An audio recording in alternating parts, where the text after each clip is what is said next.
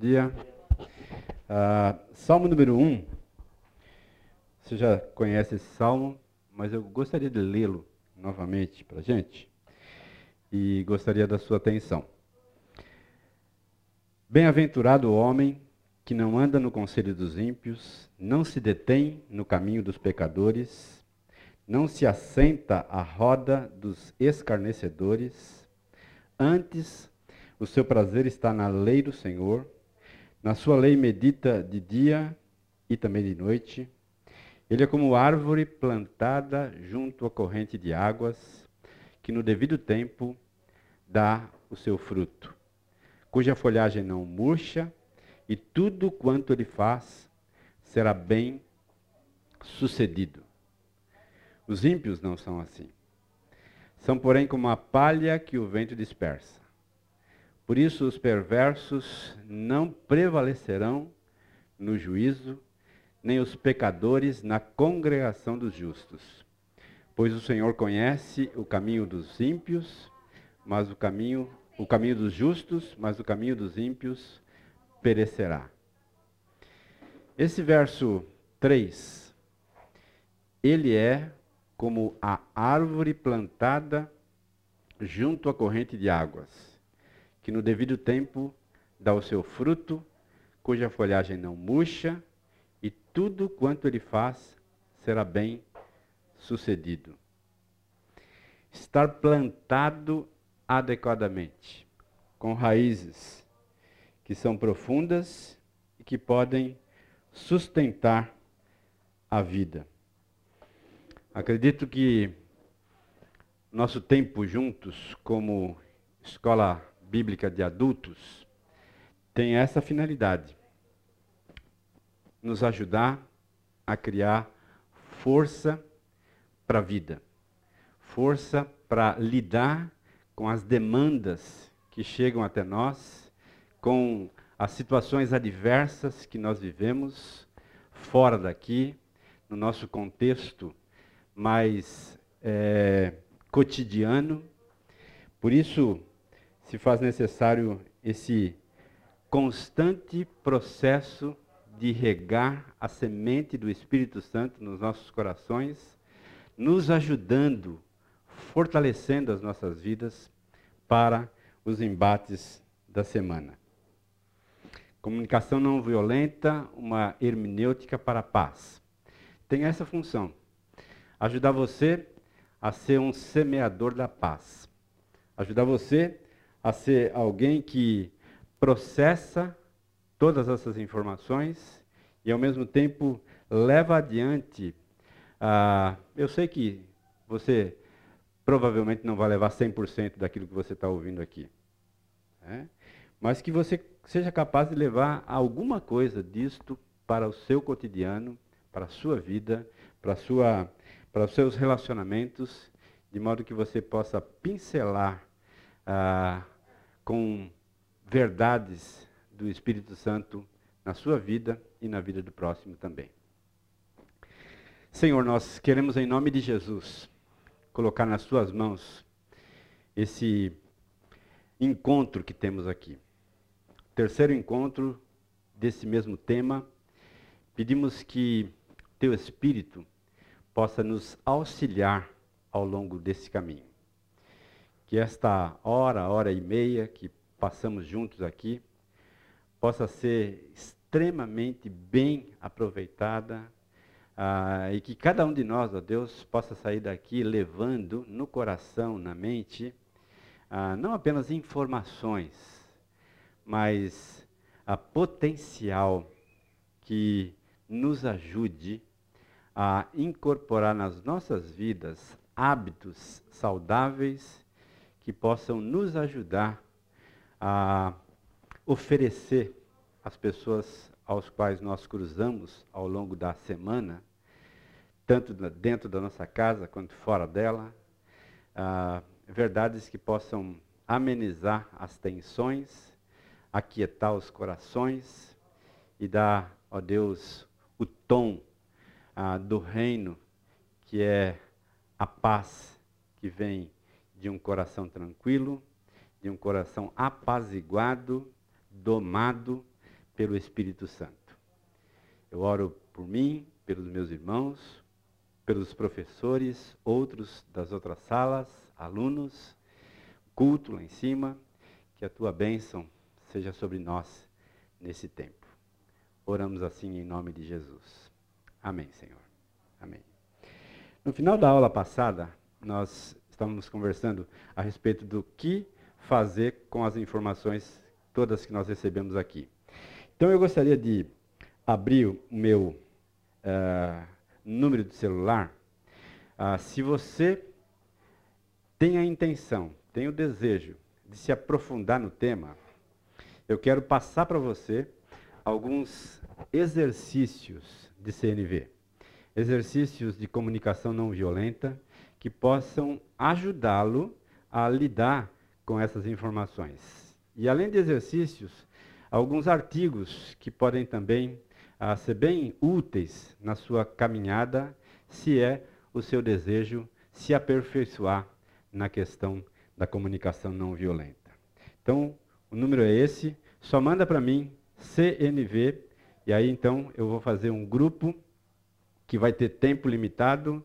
Ah, no começo da aula, no final da aula, o grupo já não existe mais. Não vai ser aquele grupo que vai ficar te incomodando, tá? Ah, onde eu vou passar para você alguns exercícios para cada aula, alguns artigos que podem ajudá-lo nessa caminhada, tá bom? Então, se você tem interesse, está aí uh, uma oportunidade para você. Tá bom? Muito bem. Uma das dificuldades que nós temos é que esse curso está sendo ministrado aqui e está sendo transmitido pela internet também. Tá? Então, Gilvair. Só Gil tá bom, tá? G-I-L. Gil.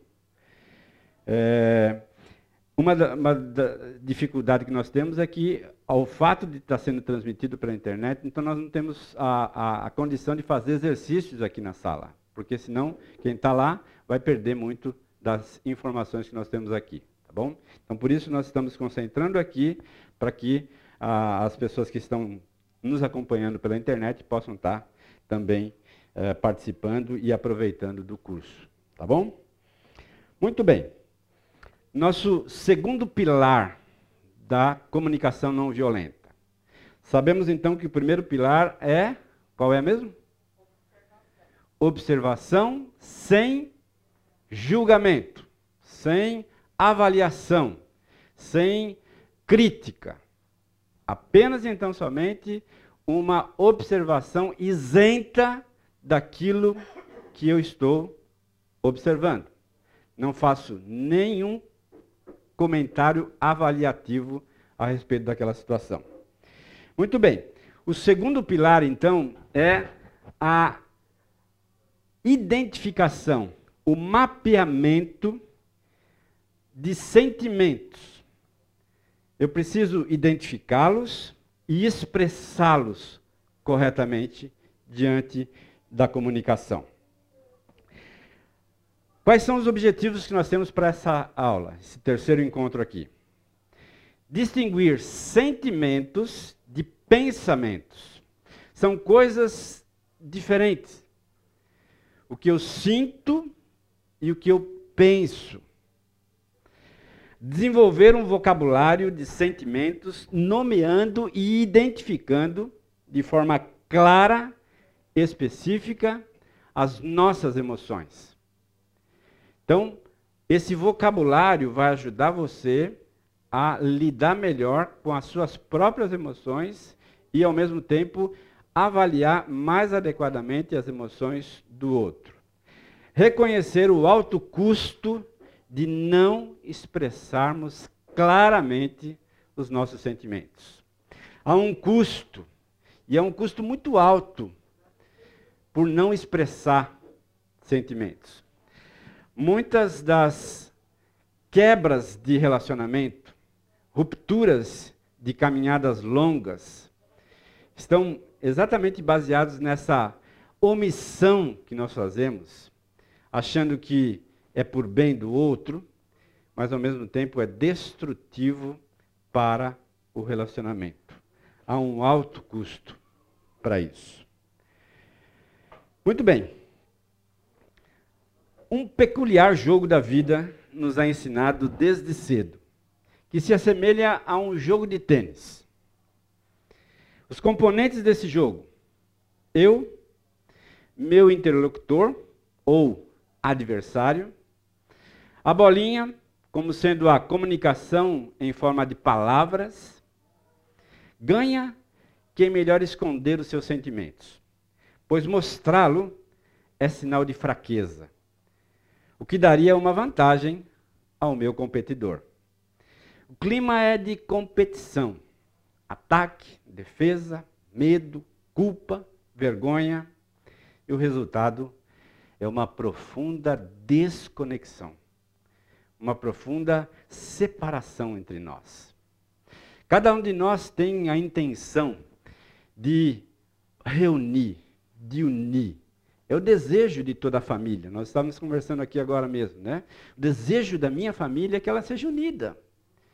Mas muitas vezes isso não acontece exatamente porque a gente cai nessa cultura de adversário, de competição, de medo, de culpa, de destruição dos diálogos, dos relacionamentos. Suponhamos um casal, um casal numa coinonia. E aí na coinonia, então, ah, o casal, um deles, o homem, começa a, a, a falar alguma gafe que a esposa fez em algum lugar público. E ele então expressa isso. Placar do jogo, 1 a 0 para o homem. A mulher não deixa barato. Ela vai lá, então, escava na sua memória uma situação, então, que o homem cometeu uma gafe em um ambiente público. E ela, então, joga isso. Todo mundo dá risada. Placar do jogo, um a um. E assim sucessivamente.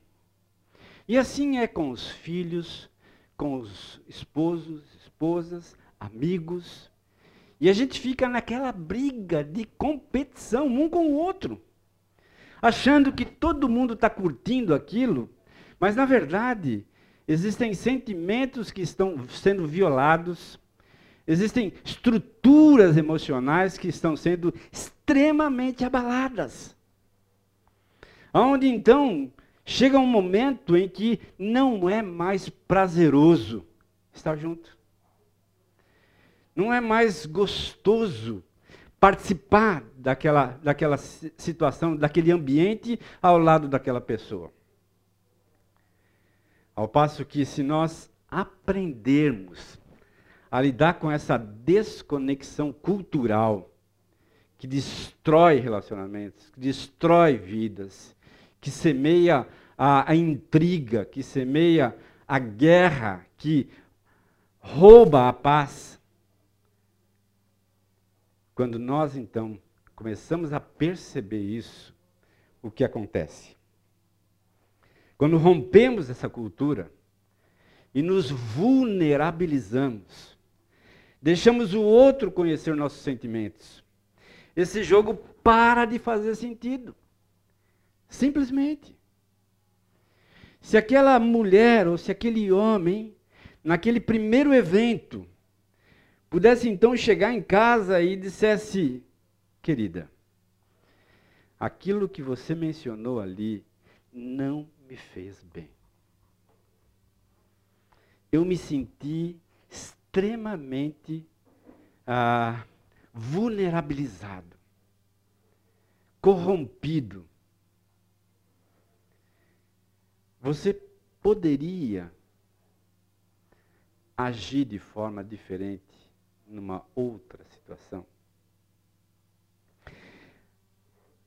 Se houvesse um pacto entre eles, se houvesse um acordo entre eles, de que as nossas gafes são nossas. Nós damos risada, nós uh, curtimos um com a cara do outro, mas são nossas. Somente nossas não devem ser abertas para outras pessoas. sem que haja permissão de ambas as partes. Percebe?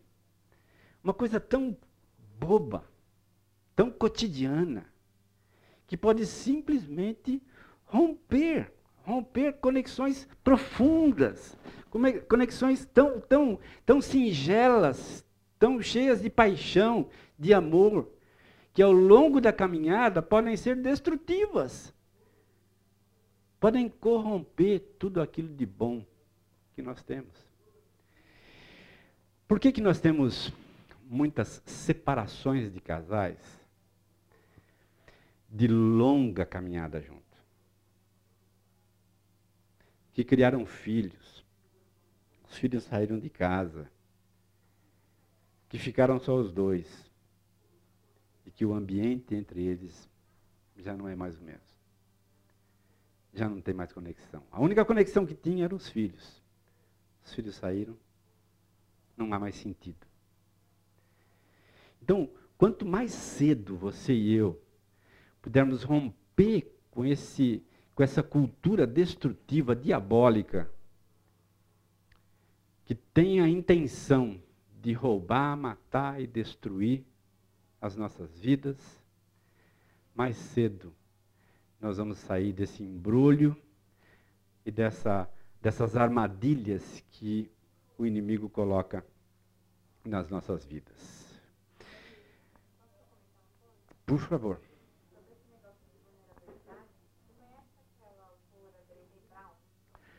Hum. Já ouvi falar, mas não, não, não tenho é, conhecimento profundo dela. Ela trabalha exatamente sobre essa questão. Assim, Ah, E ela mostra o quanto o ser vulnerável na nossa mente é visto como algo ruim. sim. E, na verdade, ela, o discurso que ela faz, ela mostra que, na verdade, envolve muita coragem para você deixar ser visto pelo outro, né? Sim. E ela vai trabalhando nesse sentido, né? É. E outra coisa que eu gostaria de comentar é... Você não acha que essa visão de sempre querer ver o outro como adversário é um problema na nossa, na nossa cabeça, no nosso coração, de entender o que isso fala sobre ser unidade, né? Sobre ser, é, estar junto. Sim. Eu lembro de Romanos também, né? Que fala Romanos 14, a questão de não comer, não comer. E aí fala na questão de, meu, o tempo todo está querendo formar o outro igual a você. Hum. E não é isso que Cristo quer, né? Ele quer que a gente realmente lute pela. É, né? Por isso que um pouquinho mais para frente a gente vai ver aquilo que eu entendo não se processa nos meus sentimentos. É? Ah, a, a minha capacidade de, de compreensão muitas vezes não se processa nos meus atos que envolvem os meus sentimentos. né? Um, autor diz assim que o homem é muito mais um ser emocional do que racional. Porque muitas vezes a nossa, nosso raciocínio ele não se expressa nas nossas emoções. A gente sabe o que tem que fazer, mas não faz. É a luta do próprio apóstolo Paulo, no capítulo 7 de Romanos. Né? Por que, que eu faço aquilo que eu sei que não devo fazer, mas acabo fazendo? Né? Agora, é uma cultura. Né? É uma cultura que cada um de nós herdou né? e a gente vem reproduzindo, geração após geração. Então, romper essa cultura exige coragem. Romper essa cultura exige é, é, objetividade da nossa parte em dizer: eu não quero esse modelo para dentro da minha casa. Eu, eu não quero esse modelo para dentro da minha vida. Eu não quero esse modelo destrutivo. Eu quero, na verdade, substituir isso por valores de Deus, onde as conexões são valorizadas, onde a unidade é valorizada, onde o outro é alguém que deve ser visto com, com carinho, com, com é, compreensão de que existe ali um indivíduo que merece o meu respeito, a minha consideração e assim sucessivamente. Né? Aquele, aquele que era adversário agora se identifica comigo, porque ele também sente as mesmas fraquezas que eu. Então, não faz mais sentido. Quando eu rompo, não faz mais sentido. Aquela competitividade já não existe mais.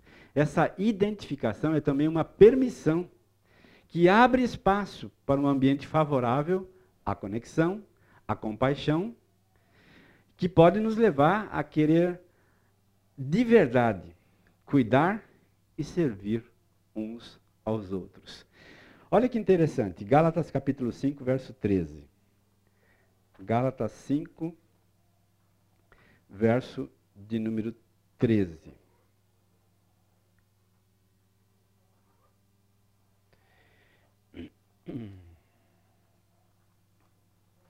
Cinco treze diz assim: Porque vós, irmãos, fostes chamados à liberdade. Porém, não usem dessa liberdade para dar ocasião à carne. Sede antes servos uns dos outros pelo amor. Pelo amor. Então, percebe, quando a gente consegue romper com esse jogo destrutivo, nós então permitimos que haja conexão, permitimos que haja espaço para compaixão e permitimos então mudar o comportamento e começar a servir uns aos outros baseado no amor que o próprio Senhor Jesus tem derramado em nossos corações. E o nosso comportamento então passa a vir de um outro paradigma, que é o paradigma moldado pelo Espírito de Deus. Olha os versos 16 e o verso 25 ainda de Gálatas 5. 16 diz assim: Digo, porém, andai no espírito e jamais satisfaça a concupiscência da carne. Então percebe naquele exemplo que eu dei, aquela competitividade entre o casal, a concupiscência da carne estava presente ali. Ou seja, eu não posso deixar o placar assim.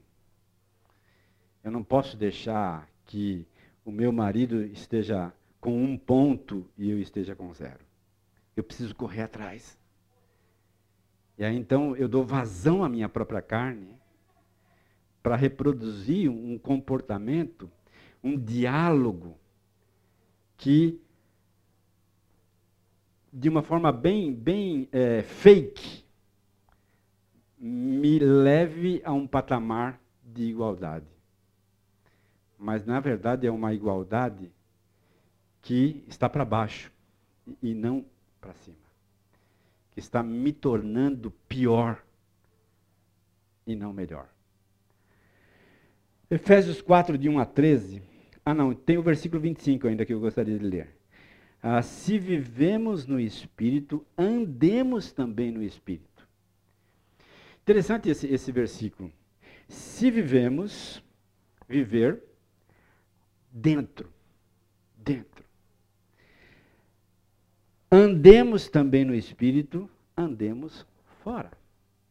Então, se eu tenho uma vida espiritual dentro de mim, essa vida espiritual que está dentro de mim precisa se processar fora de mim.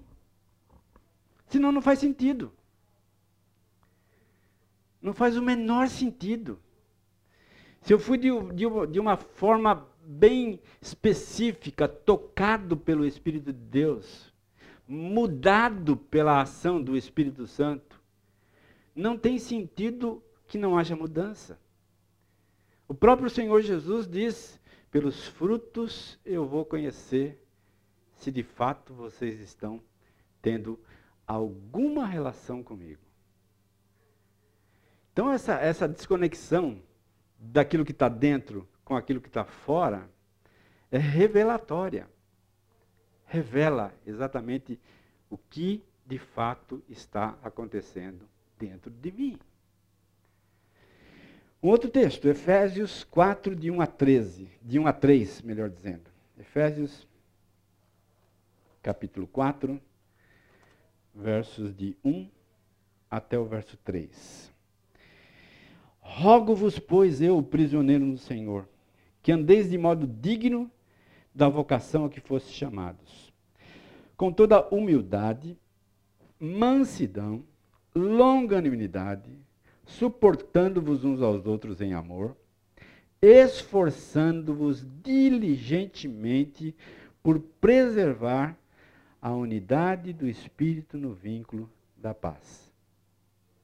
Interessante esse versículo de número 3, porque ele mostra claramente para mim e para você que eu não preciso, eu, eu não tenho que me empenhar em estabelecer um vínculo, uma unidade entre eu e você, como cristãos. Eu não preciso me esforçar para isso. O meu esforço tem que ser preservar aquilo que o próprio Deus já fez. O vínculo já existe, a unidade já existe, a conexão já foi ah, realizada pelo sangue do Cordeiro. Nós já, já temos essa conexão. O que eu tenho que fazer e o que eu tenho que me empenhar é por preservá-la. E agora, a preservação necessariamente passa pela comunicação. Não tem jeito. Se eu quero preservar a minha unidade com você, eu tenho que falar com você corretamente. Eu tenho que aprender a, a, a perceber que eu preciso dialogar com objetividade, com sabedoria, com expressões adequadas, para que elas não se tornem ferramentas destrutivas que não vão preservar a nossa unidade. Pouco mais para frente. Distinguir então sentimentos de pensamentos, que é o primeiro objetivo da nossa, do nosso encontro aqui. Tá? Antes de eu entrar aqui, alguém quer comentar alguma coisa? Quer acrescentar algo? Ou está claro? Tudo bem? Então vamos lá. Para a gente distinguir sentimentos e pensamentos, existe um vício de linguagem que nós utilizamos no que diz respeito ao verbo sentir. Nós somos viciados em usar o verbo sentir de formas bastante variadas e confusas. Por exemplo, na expressão em negrito aí, sinto que não consegui um acordo justo. Sinto que não consegui um acordo justo. A palavra sinto aqui pode ser substituída por penso, creio, acho. Na verdade, essa expressão está ah, avaliando e não necessariamente falando de um sentimento. É uma avaliação e não uma expressão clara, objetiva de como de fato eu estou me sentindo.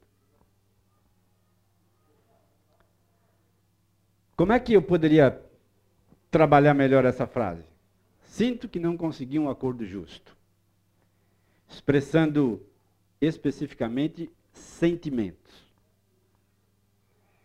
Porque quando ele colocou a palavra sinto ali, ele não está claro isso. Não está claro. Não está claro como está o estado emocional daquela pessoa. Ele apenas avaliou que naquela situação ele achou que não foi justo. Ponto final. Mas o que ele está sentindo? Né? Injustiçado, lamento, é, enganado, enganado, frustrado. Agora, bom, deixa eu, deixa eu caminhar um pouquinho mais, senão eu vou adiantar um outro, um outro assunto lá. Tá? Ah, os sentimentos não estão sendo expressos de forma clara. Quando a palavra sentir é, primeiro, seguida de que, como, como se. Sinto-me como estivesse sendo colocado contra a parede. Novamente, a pessoa não está expressando sentimento. Ela está expressando uma ocasião. O que de fato ela está sentindo aqui?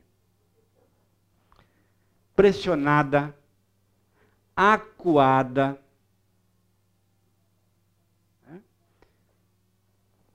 Por aí vai. Segundo lugar, seguida de eu, ele, ela, eles, isso.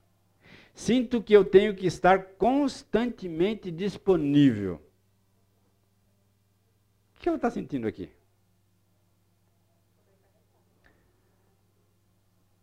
Sobrecarregada. Se ela dissesse isso no ambiente familiar, gente, eu estou sobrecarregada. Vocês precisam entender que eu tenho limites. Que eu preciso ter descanso, que eu preciso ter um pouco de, de serenidade, um pouco de espaço. Seria muito mais claro essa comunicação. Seria muito mais objetiva essa comunicação. Eu não estaria apenas expressando um pensamento, mas sim um sentimento. O termo que significa uh, seguido de nome ou palavra que se refere à pessoa. Sinto que meu chefe não me valoriza. Não me valoriza. Naturalmente a pessoa está se sentindo desvalorizada. Mas ainda assim está muito vago. Porque lembra, uma das, das, das realidades da CNV é nos ajudar a localizar, a dar tem, um, um tempo específico, um evento específico, um espaço específico, uma ocasião onde isso aconteceu de fato e de verdade, que trouxe esse sentimento para dentro do meu coração. Tudo bem? Está ficando mais confuso ainda? Vamos lá então. Uh, distinguir o que sentimos e o que pensamos que somos. Por exemplo, sinto-me que sou mau cantor. Sinto que sou mau cantor. O que ele está dizendo aqui? Que ele é um péssimo cantor. Tá? Mas na verdade ele está fazendo aqui o quê? Expressando um pensamento e não um sentimento. Tá? A CNV diria: me sinto frustrado com minha performance de cantor nesta noite. Então, percebe? Localizei. Eu estou sendo um, um, um, cantor medíocre na minha, uh, no meu desempenho que ocorreu nesta noite. Muito mais claro, muito mais é, abrangente no que diz respeito à situação em si. Né? Ah, o primeiro exemplo, ele simplesmente se, se, se colocou o pensamento que ele tem a respeito dele mesmo. Tá? E não expressou um sentimento. Distinguir entre o que sentimos e o que achamos que os outros pensam e se comportam a nosso respeito. Por exemplo, Sinto-me excluído pelos meus colegas de trabalho. Quando eu falo isso, no meio dos meus colegas de trabalho, o que eu estou fazendo com eles? Estou acusando-os, né? e estou interpretando uma ação deles que talvez não seja correta. Que talvez não seja exatamente isso que eu estou pensando a respeito deles. Porque eu não estou considerando outras variáveis. Eu não estou considerando outras circunstâncias que podem ter levado àquele fato. Eu apenas observei, julguei, condenei e fui o carrasco que foi lá e cumpriu a pena.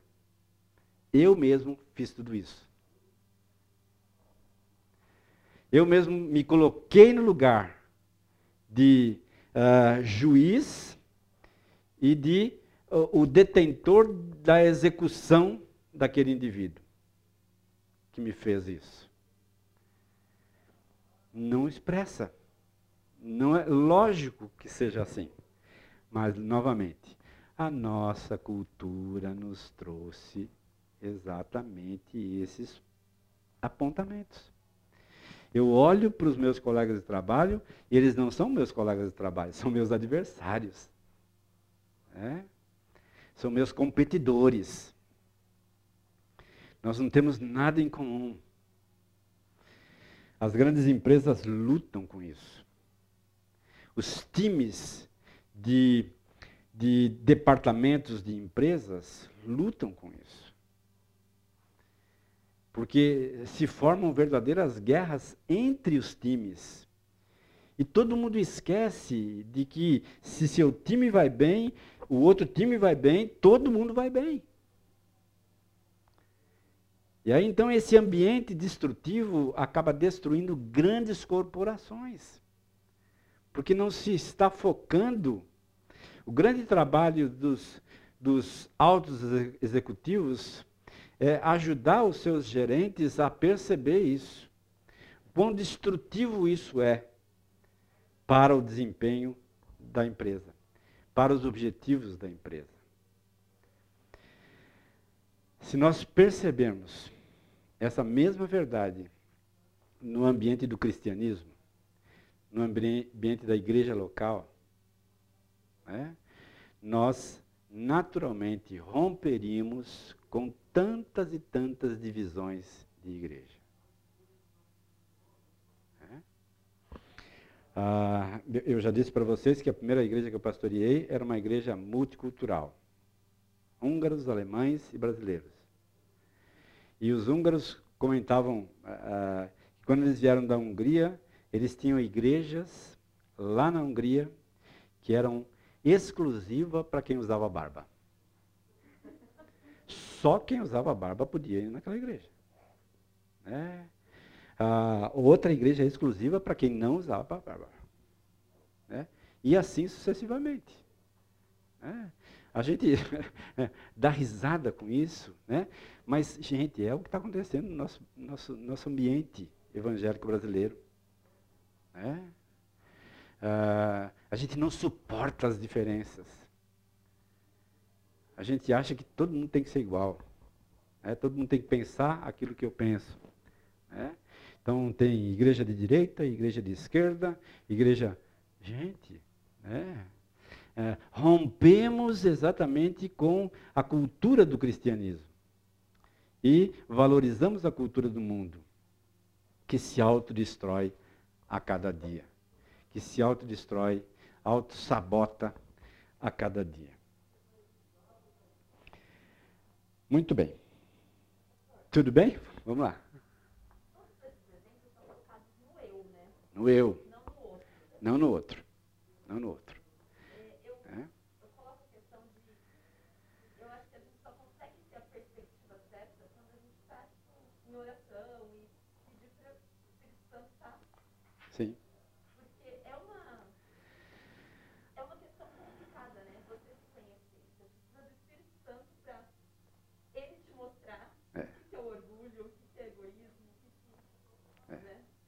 verdade. conversa, é. primeiro precisa ser entre você e Deus, para depois ter, é.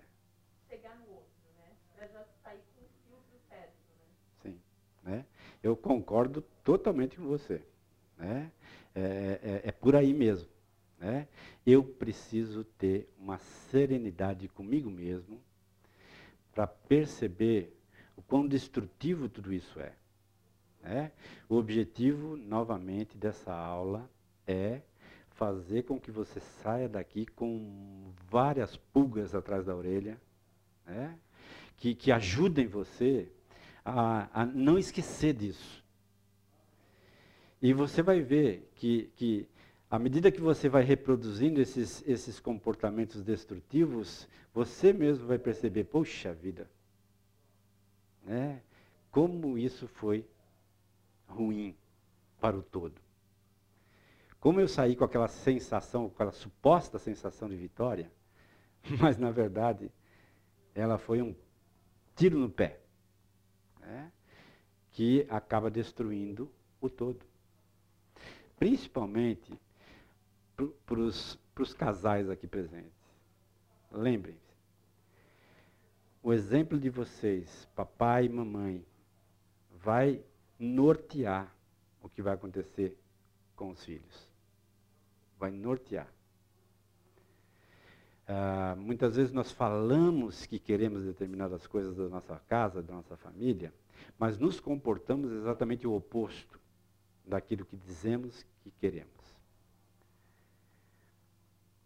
Novamente, paciência, sabedoria, é, contrição diante do Espírito de Deus, para que Ele mesmo revele a você aquilo que você precisa lidar, consertar, uh, recuperar na sua, na sua caminhada. Tá? Uh, autoconsciência, eu acho que essa, essa é uma palavrinha extremamente importante que cabe aqui. Tá? O que é autoconsciência?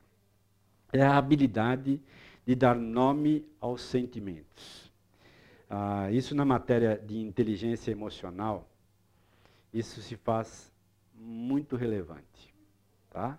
É necessário ir além dos sentimentos, dos padrões de feliz, triste, com raiva, dar nome, dominus. Interessante em Gênesis capítulo 1, verso 28. Ah, vocês lembram que na criação do homem, Deus deu uma determinação clara para o homem. Uh, 1,28 ele diz assim. No 27 diz: Criou Deus, pois, o homem à sua imagem, a imagem de Deus os criou, homem e mulher os criou. Versículo 28. E Deus os abençoou e lhe disse: Sede fecundos, multiplicai-vos, enchei a terra, sujeitai-a, dominai-a. Mesma palavrinha. Então Deus nos fez para dominar sobre a criação. E aí, vamos lá para o verso 19 do capítulo 2, que é aquele evento em que Deus coloca os animais diante do homem e diz para que ele nomeie cada um. Havendo, pois, o Senhor Deus formado da terra todos os animais do campo e todas as aves dos céus, trouxe-os ao homem para ver como este lhe chamaria dando nome a eles, para poder dominar sobre eles. Essa era a, a lógica e a mecânica aqui do próprio Deus. Permitir que o homem fosse capaz de dominar os animais, dando a eles nomes. Queridos, quando eu nomeio os meus sentimentos, eu os domino. Quando eu não o faço, eu sou dominado por eles. Quando eu sou capaz de entender e de olhar para mim mesmo e dizer assim, eu estou furioso, eu dominei. Eu fui capaz de colocar o sentimento no lugar dele para poder dominá-lo adequadamente, domá-lo adequadamente. Claro que nós não somos capazes de fazer isso sozinhos. E é por isso que eu completo aí o meu entendimento. Isso se processa melhor quando nos conscientizamos da nossa incapacidade e nos colocamos à disposição de quem? Do Espírito de Deus. Para que ele venha e tome controle sobre as nossas vidas. Eu não sou capaz de dizer, eu estou furioso e me controlar. Não sou capaz. Mas eu sou inteligente o suficiente para dizer: eu estou furioso e quero colocar minha fúria aos pés da cruz do Senhor, aos pés de Jesus, e rogar a Ele que me ajude a me comportar corretamente nessa situação, a falar apenas aquilo que deve ser dito e a me calar naquilo que eu não devo dizer, que vai, na verdade, destruir, vai, na verdade, romper conexões. Essa, esse versículo aqui, 5,18, eu entendo que é extremamente importante para mim e para você em toda e qualquer circunstância. E não vos embriagueis com o vinho, no qual há dissolução, mas enchei-vos do Espírito de Deus, sendo dominado pelo Espírito de Deus, sendo capaz então de submeter as minhas emoções, os meus sentimentos diante do Senhor, diante da graça, da misericórdia e do cuidado de Deus. Coloquei um exemplo aí. Um carro desgovernado atropela quem passa pela frente. Tá? Um sentimento desgovernado dentro de mim atropela as pessoas que estão próximas de mim. Pessoas que eu amo. Pessoas que eu tenho conexões. Mas o sentimento desgovernado faz com que eu atropele essas pessoas com as minhas palavras, com a minha comunicação. E algumas vezes esse atropelamento leva a óbito. Leva a óbito. Vamos parar um pouquinho, né? Cinco minutinhos para você é, se refrescar um pouco, tomar um pouquinho de água e depois voltar. Muito bem. Ficou claro essa questão da autoconsciência, tá? do entendimento é, é, bíblico é, que eu tenho a respeito disso e que nós devemos é, é, incorporar nas nossas vidas, que é, é, é um tema que muitas vezes nós somos avessos, mas ele é extremamente importante quando eu entendo que os meus sentimentos nomeados, eles são dominados. E eu então deixo de ser dominado ah, pelos meus próprios sentimentos, me tornando então autodestrutivo contra as pessoas. Muito bem.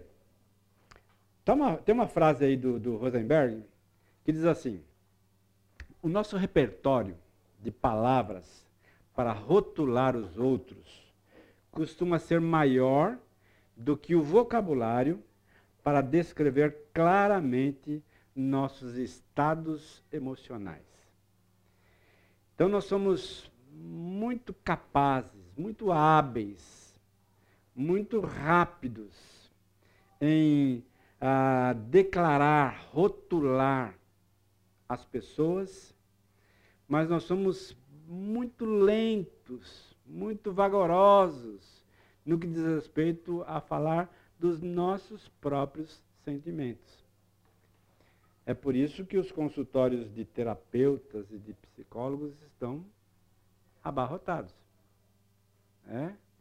Ah, porque nós não aprendemos isso. Não nos foi ensinado isso.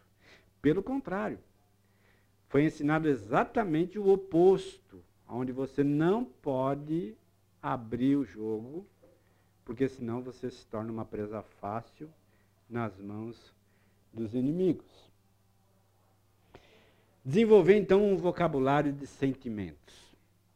Um vocabulário que vai ah, expressar os sentimentos que eu estou tendo naquela circunstância, naquela situação.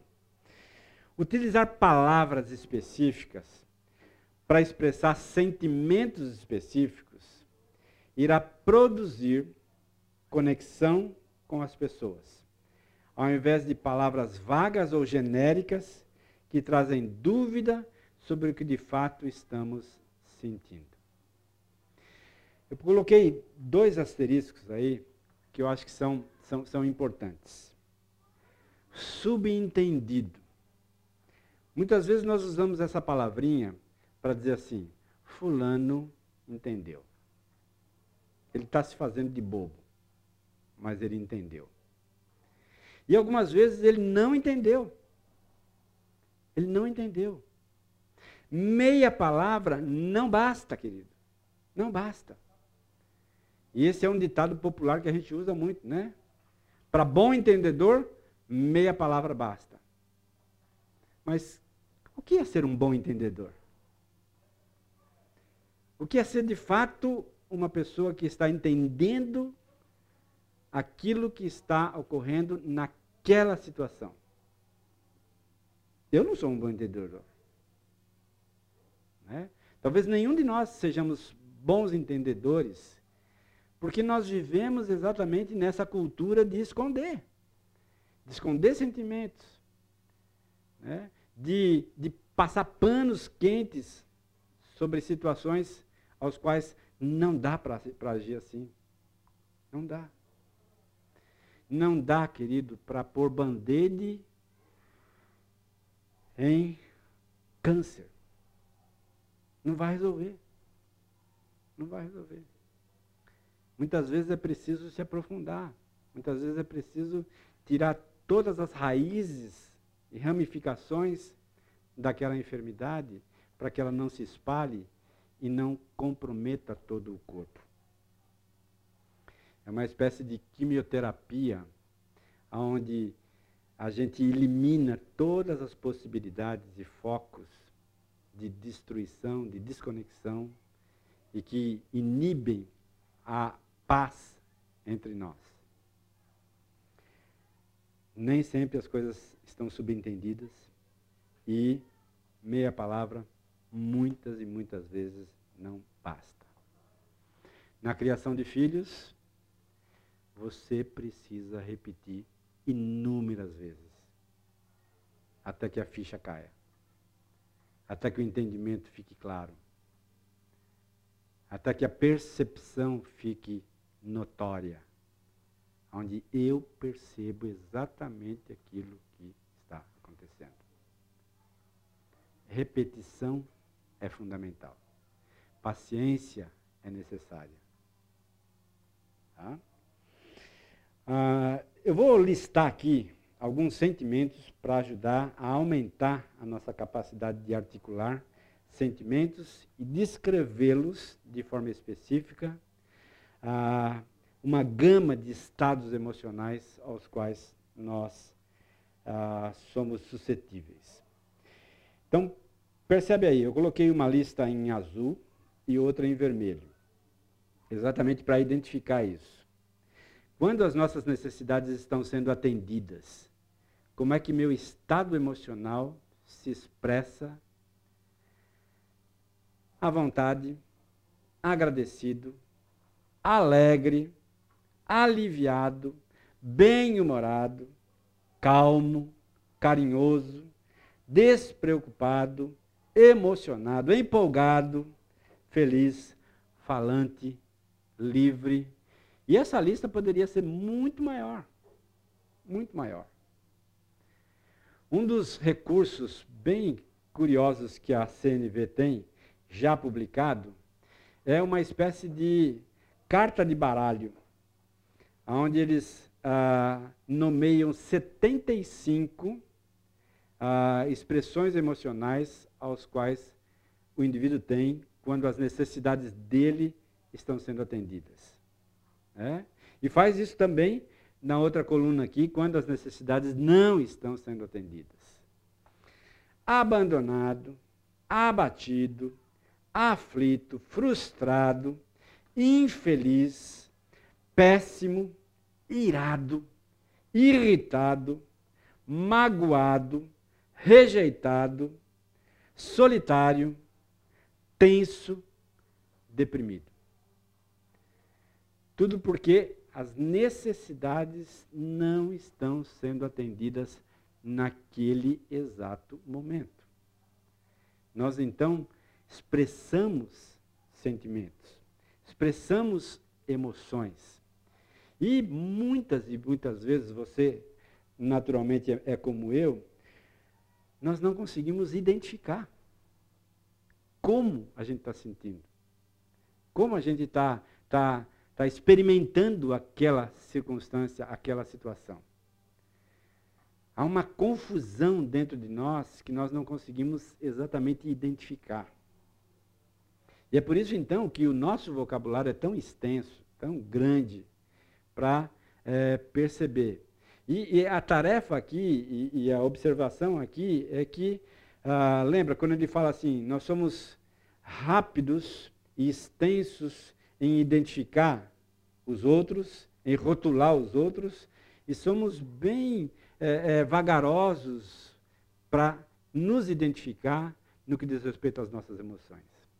Então, nós estamos aqui oferecendo ferramentas para você ampliar essa gama de, de, de, compreensão a respeito dos sentimentos e das emoções que passam dentro dos nossos corações, dentro da nossa mente.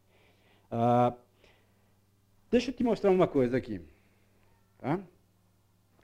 Uma engrenagem que envolve pensamentos, sentimentos e comportamento. É necessário expressar como os nossos sentimentos, diante das mais diversas circunstâncias, se processam. Quando um é alterado, o outro é modificado. Então, quando eu consigo mudar, alterar um milímetro sequer do meu pensamento, esta mudança vai mudar os meus sentimentos e vai mudar o meu comportamento a respeito daquela situação. Não sei se você já experimentou uma situação assim, que envolveu perdão. Até chegar naquele momento em que eu declaro e expresso, identifico o meu erro para com aquela pessoa e o quanto eu lamento por ter feito aquilo e peço perdão, o que acontece? Toda aquela desconexão se transforma em conexão e o meu comportamento com aquela pessoa muda. E o dela comigo também muda. Porque nós conseguimos vencer um obstáculo que estava nos separando, que estava gerando desconexão entre eu e o outro. Lembra quando, quando a, a Bíblia menciona que Jesus, na cruz, ele rompeu a barreira de separação que existia, que foi trazida pelo pecado, e nos tornou próximos novamente. Nos tornou conectados novamente com o Senhor. O, o processo é esse. O, a, a, lógica é, passa exatamente por ser capaz de identificar isso e como eu posso mudar isso. A ideia é trazer para você ferramentas que o ajudem a modificar esses processos que muitas vezes são destrutivos nas nossas vidas. Um exemplo para a gente refletir. Vai lá para Gênesis 45, ah, na história do José, naquele finalzinho da história de José, onde ele reencontra os seus irmãos. Gênesis 45, versos de 1 a 15. Olha que interessante. Nós sabemos da história, nós conhecemos os fatos, tudo aquilo que aconteceu com a vida de José. E aí então chega no 45, ele diz assim: Então José, não se podendo conter diante dos que, do, do que estava é, com ele, bradou: Fazei sair todos da minha presença. E ninguém ficou com ele, quando José se deu a conhecer a seus irmãos. E levantou a voz em choro de maneira que os egípcios o ouviam e também a casa de Faraó. Disse a seus irmãos: Eu sou José. Ah, vive ainda meu pai? E seus irmãos não lhe puderam responder, porque ficaram aterrorizados perante ele. O terror dos irmãos aqui, por que, que aconteceu? O que, que eles esperavam que ia acontecer com ele? que José naturalmente ia retalhar a vida deles, que ia pagar o mal com o mal, que iria exatamente uh, dar o troco da vida toda que José teve. Mas o entendimento de José era outro. A compreensão dele do todo era outra. Disse José a seus irmãos: Chegai-vos a mim. Chegaram-se. Então disse eu: Eu sou José, vosso irmão, a quem vendestes para o Egito. Interessante. Ele não deixou de mencionar os fatos. Aquilo que efetivamente aconteceu. Agora, pois, não vos entristeçais, nem vos irriteis contra vós mesmos. Não é contra a circunstância, não é contra a, a Deus, mas é contra vocês mesmos. É, contra aquilo que vocês sabem que vocês fizeram. Tá? Ah, não irriteis contra vós mesmos por me haverdes vendido para aqui. Porque para a conservação da vida Deus me enviou diante de vós. Porque já houve dois anos de fome na terra. E ainda resta cinco anos em que não haverá lavoura e nem colheita. Deus me enviou adiante de vós para conservar vossa sucessão na terra e para vos preservar a vida por um grande livramento. Assim não fostes vós que me enviastes para cá, e sim Deus, que me pôs por pai de Faraó e senhor de toda a sua casa, e como governador em toda a terra do Egito. Apressai-vos, subi a meu pai, e diz-lhe: Assim manda dizer seu filho José. Deus me pôs por senhor em toda a terra do Egito, desce a mim e não te demores. Habitarás na terra de Gozen, e estarás perto de mim tu, teus filhos, os filhos dos teus filhos, os teus rebanhos, o teu gado e tudo quanto tens. Ah, aí então eu te sustentarei, porque ainda haverá cinco anos de fome, para que não te empobreças, tu, a tua casa e tudo que tens. Eis que vedes por vós mesmos, e meu irmão Benjamim vê também que sou eu mesmo quem vos falo. Anunciai a meu pai toda a minha glória no Egito e tudo o que tendes visto. Apressai-vos e fazei descer meu pai para aqui. E lançando-se ao pescoço de Benjamim, seu irmão, chorou. E abraçado com ele, chorou também Benjamim. José os beijou, todos os seus irmãos, chorou sobre eles. Depois, seus irmãos falaram com ele. Eu acho que é, é bem emblemático aqui essa questão de uh, expressar, identificar e nomear o que de fato estava acontecendo no coração de José e no coração dos irmãos de José. Se você ler um pouquinho antes, você vai perceber que José, ele titubeia né, até chegar a esse momento onde ele rasga o coração e se apresenta. Acredito isso, que, acredito eu que esse é, é um exemplo que eu preciso tomar para minha própria vida.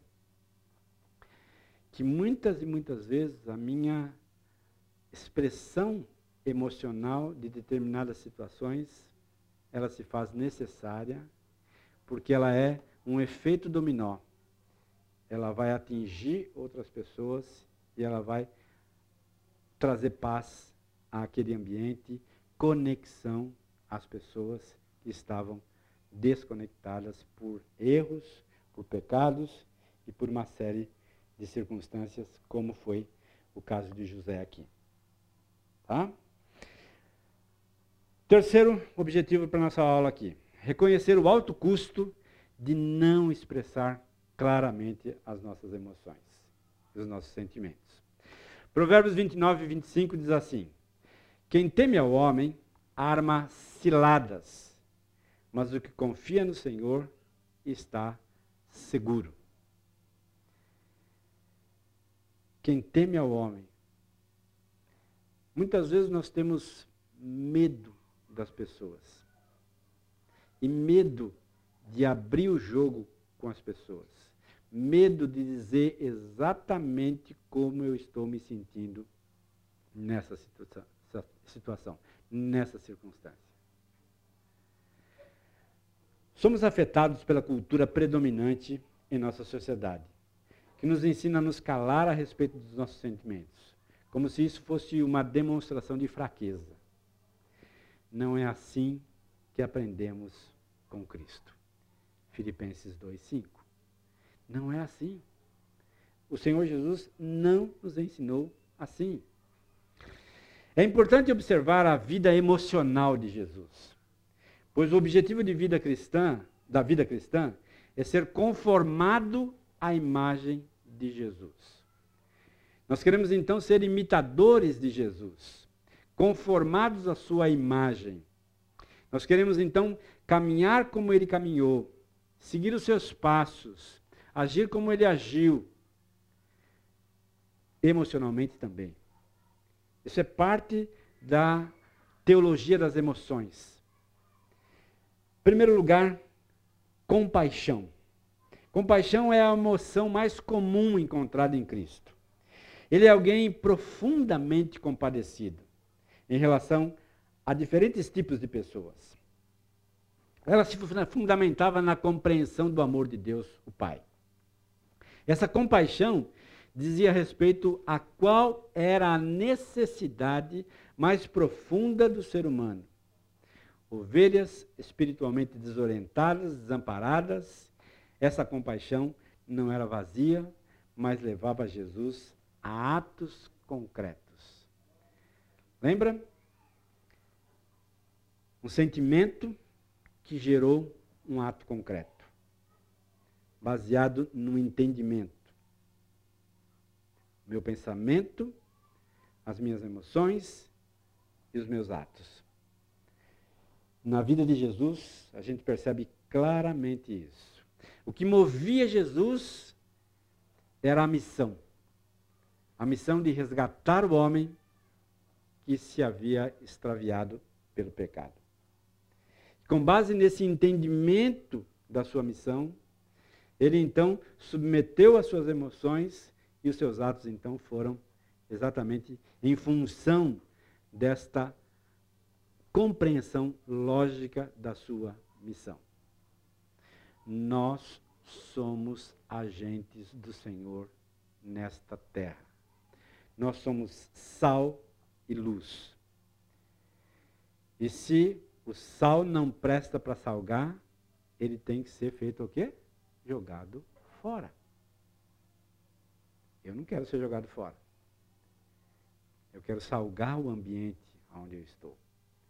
Salgar com valores do cristianismo, com valores de Jesus, com um comportamento que seja capaz de trazer, de promover a paz. Ira. Né? O julgamento moral perfeito, tanto para aprovar quanto para desaprovar, Jesus se ira até mesmo com seus discípulos em certas ocasiões. Mas Jesus não explodia em ira, pois a própria compaixão o fazia restringir sua ira. A ira em si não é pecado, mas o pecado corrompe a expressão da nossa ira. Por isso devemos restringi-la ao amor. Então, lembra? Autoconsciência, dominus o Senhor Jesus era hábil em lidar com esse, com esse entendimento, né? com essa compreensão, em submeter essa realidade emocional que ele expressava muitas vezes com os seus discípulos e com as circunstâncias, com tudo aquilo que ah, ele via acontecer ao longo da sua caminhada. Tristeza, Jesus chorou em certas ocasiões. Jesus chorou ao ver os seus os efeitos da morte, chorou ao observar Jerusalém, teve profunda tristeza ao contemplar o que o aguardava na cruz. Jesus autentica que a tristeza é legítima, Mas ao levá-la diante de Deus, Jesus nos mostrou como devemos tratá-la, derramando aos pés do Senhor. Então aconteceu alguma coisa que me deixou triste. E eu tenho consciência da minha tristeza.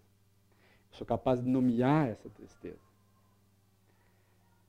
Mas é fundamental, importante, necessária colocar a minha tristeza diante do Senhor. Não apenas para que Ele converta essa tristeza em alegria, mas para que Ele me ajude a processar essa tristeza com sabedoria. Porque geralmente essa tristeza ela foi provocada por pessoas, por situações, por circunstâncias, e eu preciso entender tudo isso.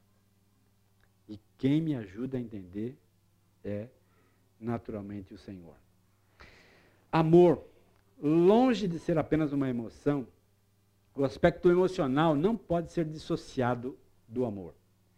Os atos amorosos de Jesus sempre foram precedidos da emoção de amor em seu interior. A expressão do amor de Jesus foi sacrificial. E o cristão é chamado a expressar seu amor, fazendo o quê? Dando a vida pelos seus irmãos. Uau! Parece então que, que o, o sarrafo se colocou tão alto, tão alto, que eu não sou capaz de ultrapassar. E não sou mesmo. Eu só consigo atingir esse patamar aqui com a ajuda necessária, insubstituível de Deus sobre a minha vida, me capacitando a agir assim. Caso contrário, sem sombra de dúvida, nós não somos capazes não temos condição alguma de agir desta maneira. Reconhecer então o alto custo de não expressar claramente nossos sentimentos. Quando ouvimos uma mensagem negativa que não atenda às nossas necessidades, nós podemos reagir de quatro maneiras diferentes. Ou culpamos a nós mesmos, fiz alguma coisa errada, ou culpamos os outros, dizendo a culpa é de fulano, a culpa é de ciclano. Se não fosse eles, não estaria assim. Escutar os meus próprios sentimentos. Então, CNV está desafiando você, adiante de uma circunstância, nomear o que aquela situação trouxe à tona em meu coração, em minhas emoções, em meus sentimentos. Me mostrando claramente, escutando claramente as minhas próprias emoções. Escutar os sentimentos e necessidades dos outros. Então, essa é, esse, é, esse é um exercício fundamental a situação em si, ela trouxe à tona emoções do meu lado, mas também trouxe à tona emoções do outro lado. Que muitas vezes colocam a pessoa na defensiva e ela me ataca, e que muitas vezes me coloca na defensiva e eu o ataco. Mas quando eu sou capaz de escutar o meu próprio coração, com a graça e a misericórdia do Senhor, identificando, nomeando os meus sentimentos. E quando eu posso fazer o mesmo exercício com o outro, isso então me ajuda a mapear corretamente aquilo que está acontecendo no âmbito emocional. No âmbito das, das sensações e das emoções e dos afetos que aquela situação trouxe à tona. Pois não. Ah. Ah. Parece que o tempo todo fica assim num relacionamento vertical. Perdão, horizontal. Hum? Entre eu e o outro. Sim. Mas chega em algum momento e a gente precisa sair desse momento horizontal, desse relacionamento horizontal,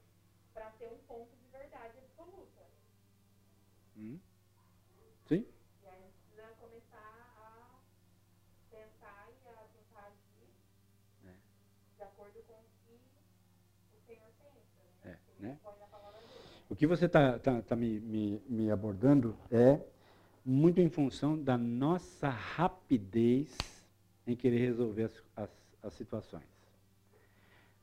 Novamente, a nossa cultura é uma cultura de fast food. A gente quer tudo pronto. O que nós estamos apresentando para vocês aqui é exatamente essa, essa compreensão de que nós estamos falando da questão vertical entre eu, a horizontal entre eu e o outro. Né? Mas até chegar a esse entendimento é, de que nós precisamos chegar num ponto comum, só que esse ponto comum, ele está tão distante ainda de nós, nós precisamos caminhar muito mais. Por isso não é fácil a gente chegar a esse ponto comum. Um ponto comum que seja satisfatório entre eu e o outro. É uma vida, é, é uma caminhada.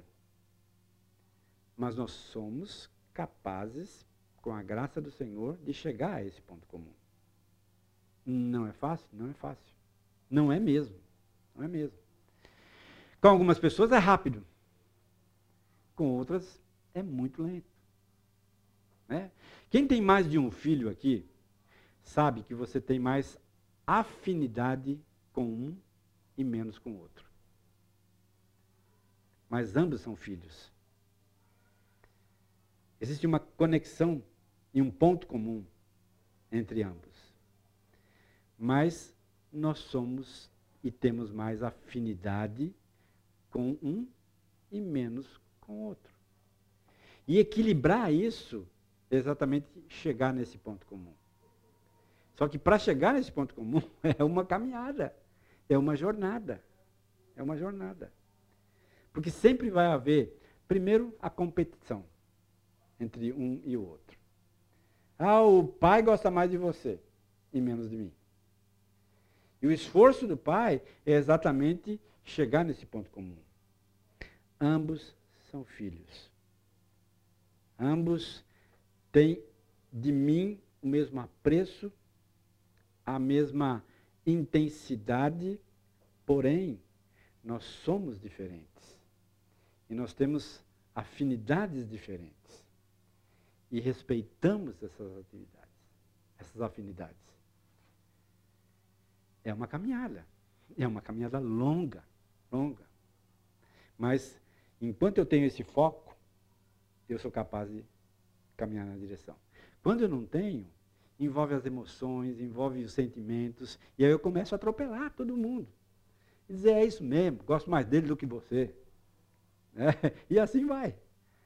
É porque é o caminho mais rápido. Mas nós não estamos apresentando um caminho mais rápido, nem muito menos um caminho largo. Mas é um caminho estreito. O mesmo caminho que o próprio Senhor Jesus oferece para cada um de nós. É um caminho estreito, mas que vai levar à paz. É um caminho estreito, mas que vai à medida que as coisas vão acontecendo, vai se tornando mais amplo, mais largo no que diz respeito à segurança que eu tenho. Eu tenho dois filhos. Um com 27, outra com 26. Quando eles tinham pouca idade, um, dois anos, o meu empenho em discipliná-los era extremamente presente. Constantemente. Durante a semana tinha que levar umas três, quatro é, repreendas. Não, não, assim, assim. Né? Trata assim, trata assim. E era desgastante. Desgastante. Para mim, para minha esposa, mas à medida que os filhos vão crescendo nessa toada, eles começam a incorporar no ambiente deles, na capacidade deles, de entender os seus próprios limites e de entender o quanto eles começam a reproduzir tudo aquilo que nós, com base na palavra de Deus, colocávamos no coração deles. Não pague o mal com o mal. Pague o mal com o bem. Seja humilde. Seja é, capaz de, de fazer tudo aquilo que chegar à sua mão com da melhor forma possível, com, com excelência, e assim sucessivamente. Então, aquele trabalho desgastante dos 5, 6, 10 primeiros anos, depois disso, se torna espaço. Porque muitos valores já estão ali. Só que eu estou me referindo a uma criança que foi educada nos caminhos do Senhor.